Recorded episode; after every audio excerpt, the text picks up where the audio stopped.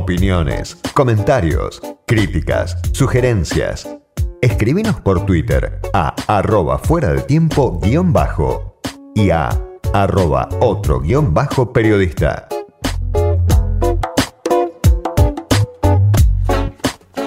Se publica, pero en cuentagotas, información sobre lo que está pasando con las investigaciones sobre el espionaje en tiempos de Macri. Podría ser perfectamente el título de un libro, porque por un lado tenés a Cristina Camaño, que desde la Agencia Federal de Inteligencia está iniciando algunas causas judiciales, presentando información de lo que está encontrando, una especie de inventario de la podredumbre durante los años de Macri. Por otro lado, tenés en estos momentos una causa muy importante en el juzgado de Lomas de Zamora, lejos de Comodoro Pi, a cargo de Federico Villena, donde ahí, bueno, estuvo Cristina Kirchner en los últimos días, estuvo también Horacio Rodríguez Larreta.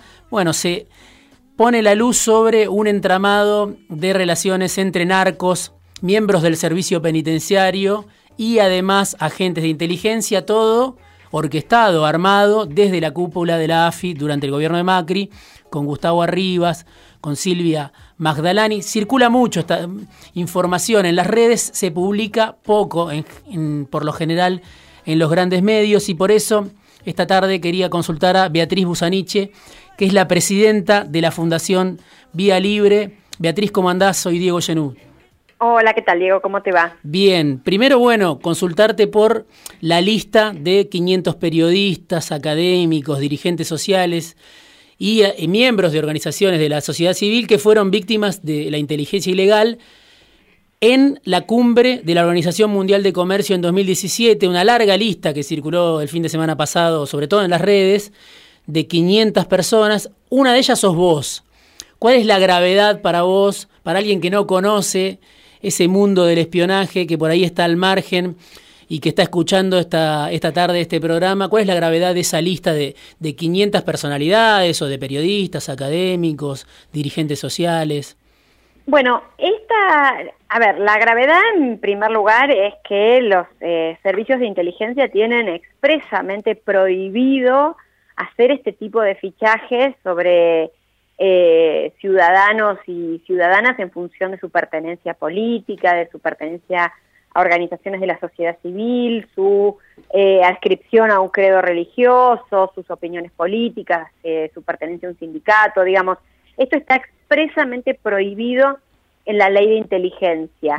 eh, ¿Por qué? Porque justamente los servicios, eh, primero los servicios de inteligencia no tienen que hacer inteligencia sobre las personas eh, más allá de eh, la finalidad pequeña que deberían tener los servicios de inteligencia, que es asistir al presidente con información clave sobre posibles eh, riesgos para el sistema constitucional, el sistema democrático o eventualmente frente a una amenaza terrorista.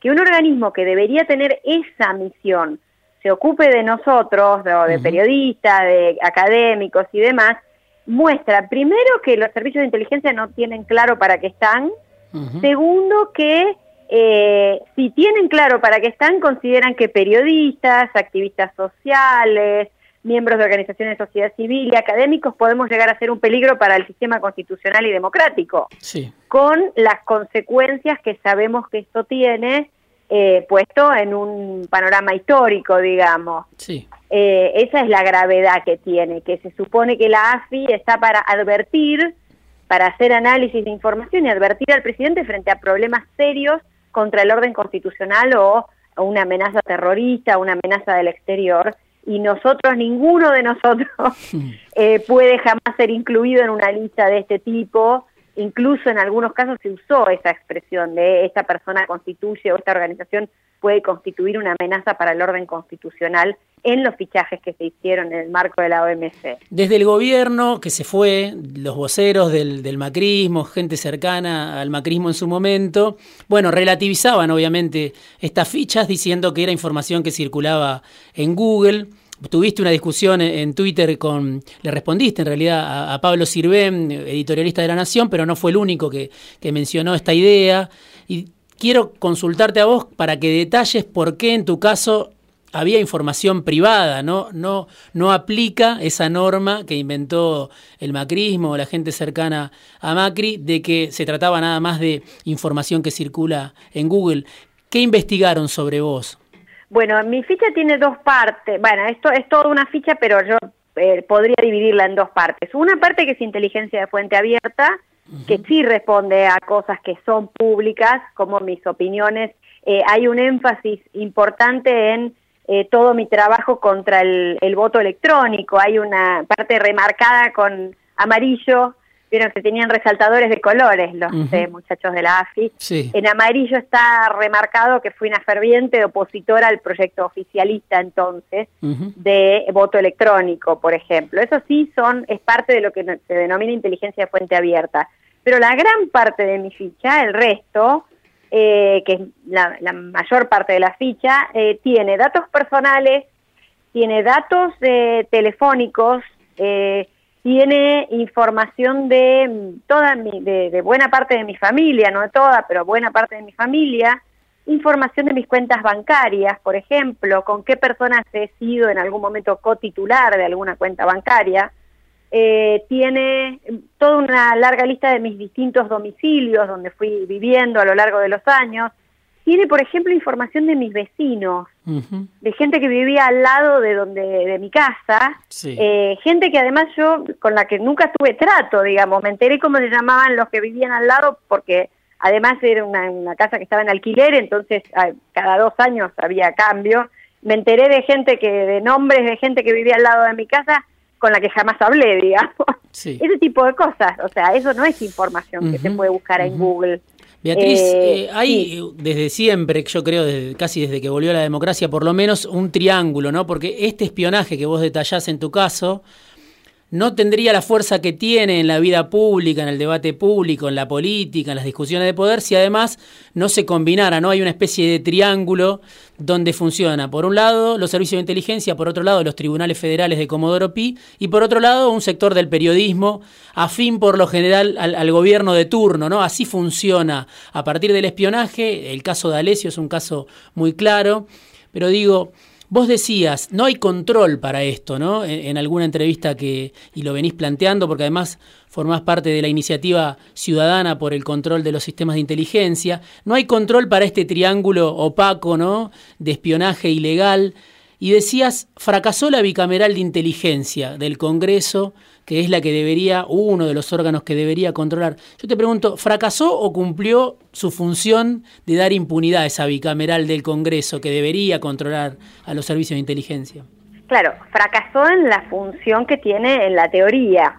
Probablemente esa función que vos describís sea la función que tiene en la práctica. Sí, eh, recordemos que eh, Silvia Majalani sí. Eh, en sus tiempos de diputada nacional era integrante de esta misma bicameral. Totalmente.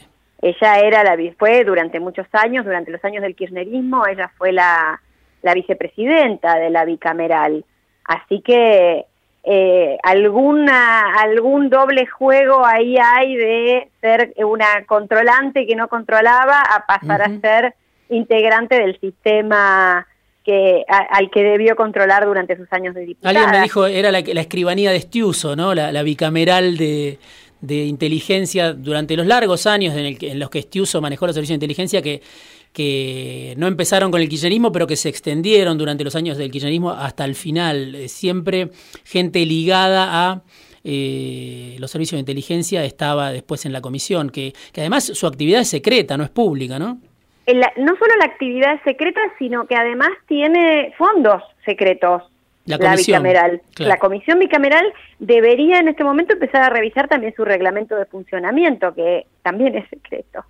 Eh, digamos, acá lo que hay es todo un sistema de fallas. Nosotros, eh, cuando analizamos este caso, nosotros nos vamos a presentar como querellantes, patrocinados con nuestros colegas de ICSI, que son el CEL, sí. Eh, con quienes venimos siguiendo estos temas, lo que tenemos es toda la evidencia de una seguidilla de fracasos de todos los órganos de Contralor. Yo le decía recién hace un rato que hablaba con una colega tuya que eh, para lo que sirve esto es no solo para decir, bueno, vieron, nosotros lo estábamos diciendo, porque cuando uno dice eso, lo que te dicen es, bueno, pero eso ya se sabía, siempre se hizo, sí, que se sepa y que siempre se haya hecho no quiere decir que haya que tolerarlo.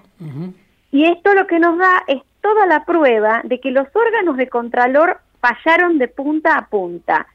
Eh, la, la cuestión de la OMC es un ejemplo paradigmático de organismos de inteligencia haciendo cosas que no debían hacer. Dentro de la documentación que se encontró, hay una carta del ex canciller Forín pidiéndole a Gustavo Arribas que interceda o que habilite la entrada al país de una persona de una ONG de Finlandia a instancias de una queja formal del gobierno finlandés. Sí.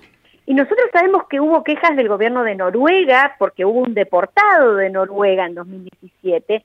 Sabemos que se hizo una lista por fuera de los protocolos de seguridad de la OMC. La OMC le pidió disculpas a las organizaciones de la sociedad civil a las que tuvo que desacreditar de la cumbre y les dijo, y esto lo tenemos documentado, porque están todos los mails de las personas a las que le retiraron la acreditación por estar en esa lista, eh, diciendo que esto era una decisión unilateral del gobierno argentino en la que la OMC no había tenido ninguna injerencia. Ahora, este espionaje, Beatriz, ¿quién, lo, ¿quién lo organizaba? no Porque esta semana lo vimos a Rivas, que fue, hizo una presentación con un abogado, que es el abogado del expresidente Macri, diciendo no tengo nada que ver, me preocupa mucho la lista que difundió Cristina Camaño. Después lo vemos a Larreta también, hay gran parte del, del macrismo que también fue espiado, según lo que se ve en Lomas de Zamora, incluso en la información de Cristina Camaño, y la reta dice, estoy seguro que no tiene nada que ver Macri en esto, en lo que muchos piensan que, es un, truco que hace la reta para presentarse como creyente de todas formas, pero digo, ¿desde dónde pensás vos que se organizó esto? Porque hay una parte del macrismo, además, espiado, así como hay periodistas, así como hay dirigentes sociales, así como está Cristina Kirchner, están Larreta, Vidal, Santilli, Ritondo, también espiados durante los años de Macri.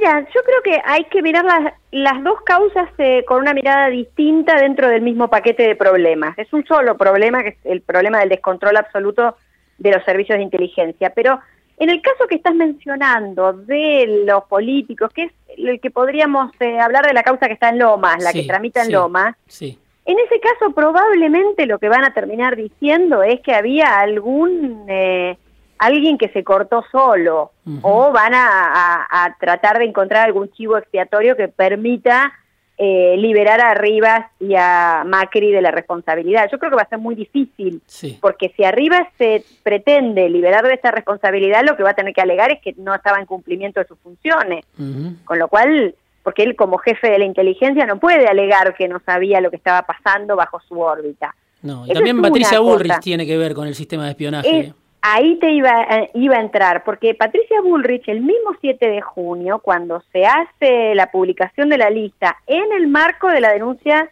de que incluye lo de OMC, lo de G20, que tramita en el juzgado de Martínez de Giorgi, sí. ella en un programa periodístico creo, con, eh, con Laje, dice y reconoce que se hizo este espionaje y lo explica incluso. Trata de legitimarlo diciendo que se cumplieron los protocolos y que eso es normal. Y que van a aparecer 15.000 fichas, donde, según dice, ficharon a los mozos, a los trabajadores o los proveedores de los hoteles. Y atento a esto, dijo que hicieron fichas de todos los residentes de Puerto Madero. Y si no me equivoco, eso incluye al actual presidente Fernández. Impresionante. Porque lo dijo muy suelta de cuerpo en esto es un procedimiento normal de un evento de este tipo. ¿Esto cuándo fue, estas declaraciones? Esto fue el domingo, el domingo 7 de junio en el programa del AGE, mm. creo que es por América, lo vi yo, lo vi por YouTube, pero no sé si era en América o en A24. Está bien. Pero eso, eh, el, ella hizo esas declaraciones muy puntuales y te digo, nosotros tenemos acceso al protocolo de seguridad de la OMC y en ninguna parte dice que se tenga que hacer una cosa así. Beatriz, te agradezco muchísimo este rato eh, fuera de tiempo. Vamos a seguir charlando seguramente más adelante porque es un tema que da para mucho, que me preocupa, que a ustedes les preocupa y vienen trabajando muy bien. Por un lado, desde la Fundación Vía Libre, sos la presidenta, y también desde la Iniciativa Ciudadana para el Control de los Sistemas de Inteligencia. Te mando un beso, Beatriz, muchas gracias. Un abrazo, muchas gracias a vos.